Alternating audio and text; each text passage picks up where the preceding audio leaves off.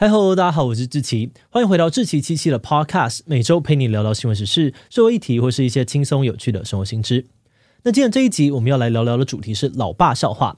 你知道哪个地方的爸爸最大吗？答案是三峡，因为三峡大坝。不知道你家的老爸会不会很爱讲一些超难笑又超尴尬的老爸笑话呢？如果你觉得这些老爸笑话很烦哦，先别急着抱怨自己的爸爸。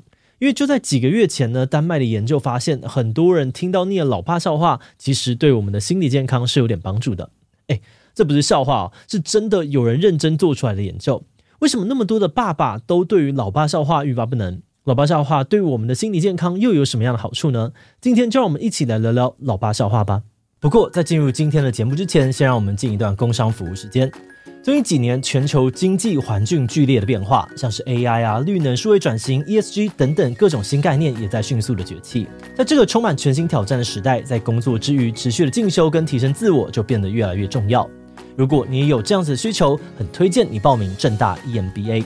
正大 EMBA 拥有最丰富的学习资源，在这里除了可以学习商管知识，还能够培养你的策略性思维，帮助你成为顶尖管理者。目前正大 EMBA 提供全球华商班以及四种高阶经营班，不只是教学资源丰富、课程多元、本土与国际化兼具，能够满足各种学习的需求。而且正大 EMBA 上课的时间安排弹性，让你在繁忙的工作之外也能够找到时间进修。这一期正大 EMBA 报名期间自十月三号到十月十七日的中午结束，很推荐给有需要的你，赶快点击资讯栏了解更多的资讯，增强自己的未来竞争力，迈向成功管理者之路吧。好的，那今天的工商服务时间就到这边，我们就开始进入节目的正题吧。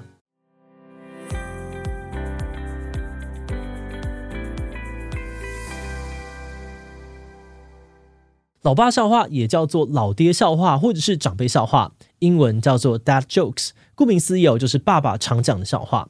Dad Jokes 这个词呢，最早是在一九八七年的时候出现在一本杂志上面，用来称呼某种特定类型的男校笑话。那因为大家看了很有共鸣，越来越多人开始使用这个词。二零一九年的时候，Dad Jokes 甚至被加入了字典，成为一个正式用语。那虽然说不同的字典的定义会有一些差别，但基本上呢，都指某类爸爸可能会对小孩讲的烂笑话，或者是双关谐音梗。比方说，你知道冰块最想要做什么吗？答案是退伍，因为他一直在当兵。会讲英文的杀手叫什么？银翼杀手。至于跳舞的狗是什么狗？炭狗。人比人气死的人，那蛋饼比蛋饼呢？气死蛋饼。这类型的谐音梗呢，都算是老爸笑话的一种哦。啊，不过话说回来，老爸笑话明明就超废的，但为什么有的时候听到还是会嘴角失手，不生气的笑出来呢？其实心理学家对于笑话做过不少的研究，其中有一个失谐理论，失去的失，和谐的谐，很常被提到，常常被用来解释笑话为什么好笑。它主要在讲说，当你处在一个安全无威胁的环境下，当预期与实际知觉出现矛盾或落差的时候，就会产生幽默，让人想笑。像是在讲笑话或是单口喜剧的时候，大多都有铺梗的步骤，就是要先让听众产生某种预期之后，再丢出一个预期之外的梗出来，大家就会爆笑，产生所谓的 punch。比方说呢，西班牙跟葡萄牙的边界叫什么？答案呢是牙缝。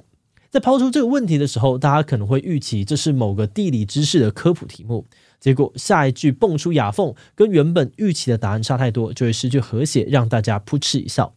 那么很多老爸笑话之所以难笑，很可能就是因为老爸笑话很爱用谐音梗，但谐音梗实在是太常见了，造成的失谐效果没有那么的强，所以当大家听到的时候，才会觉得呃。好像有点意料之外，但又没有超好笑，处于一种有点好笑，但又有点尴尬的状态。不过有趣的是，这样的烂笑话似乎全世界的爸爸都很爱讲，在各国的语言当中，几乎都有一个类似老爸笑话的词，简直就是爸的多重宇宙。像是日文就有老男人笑话，韩文有中年男子笑话，甚至哦，在这个丹麦文化当中，很早以前就有叔叔幽默或者是祖父笑话这类的词。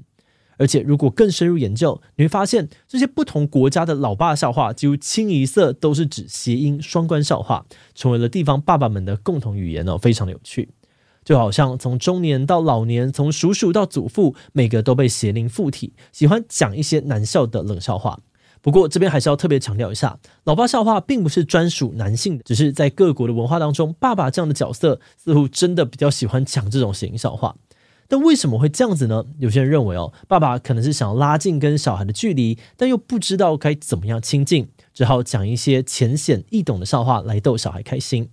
而谐音梗就是一个好的选择，因为他们不太需要理解门槛，只要小孩懂这个语言，大概就能够抓到笑点。而至于为什么是老爸笑话而不是老妈笑话呢？心理学家也有一些观察。有研究发现，在大部分的家庭当中，妈妈跟小孩相处时似乎会想的比较多，行为也会比较谨慎，一般不会对小孩乱讲话，或是讲一些没营养的内容。但另外一方面，爸爸通常会比较随性，更喜欢用一些烦人，甚至有点挑衅意味的方式来逗弄闹自己的小孩，像是讲烂笑话，让小孩觉得傻眼无奈，就是其中一种。就算小孩对于自己翻白眼或吐槽，爸爸们也会觉得很好玩。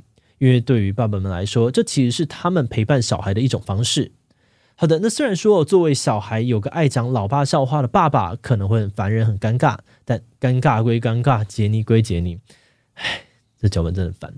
总之呢，最近的研究发现哦，常听老爸笑话其实也是有一些好处的。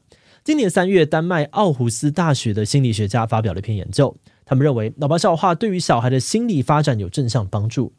首先，他们发现老爸笑话可以帮助小孩培养抗压性和情绪调节的能力。从小到大，你一定遇过一些讲话特别机车，动不动就要去戳别人、闹别人的人。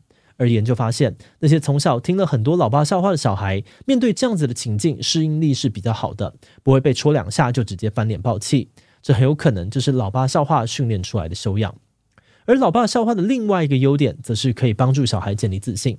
他们表示，当孩子们听到难笑的老爸笑话，可能会觉得很尴尬，或者受不了，直接吐槽。但是，即便你一点都不给爸爸面子哦，爸爸还是会很开心，自得其乐。那这样子的互动长久下来，孩子会比较容易建立自信，因为他们知道，就算偶尔讲话不好笑，让场面干掉，也不是什么大不了的事情。毕竟自己的爸爸尬成这个样子，也还是活得好好的。这些孩子们对于尴尬情境的容忍度会比一般人高，也比较不会害怕表达自己的想法。所以总结来说，这些心理学家认为，老爸笑话其实具有一定程度的教育功能。不过，他们也表示，有多数的爸爸其实都不是出于教育目的在讲老爸笑话，他们就真的只是单纯想要讲烂笑话而已了。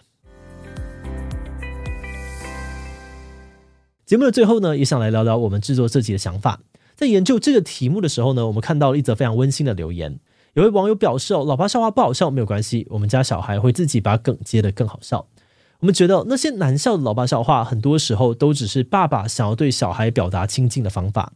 而现在我们知道，爸爸们对于自己的孩子讲老爸笑话，其实可以帮助自己的宝贝儿女提早适应未来的社交场合，这也算是一种防宝式吧。好了，但话又说回来哦，现在老爸笑话早就已经不局限于老爸才能讲了，相信大家在公司啊、学校当中都有这种超爱讲老爸笑话的朋友。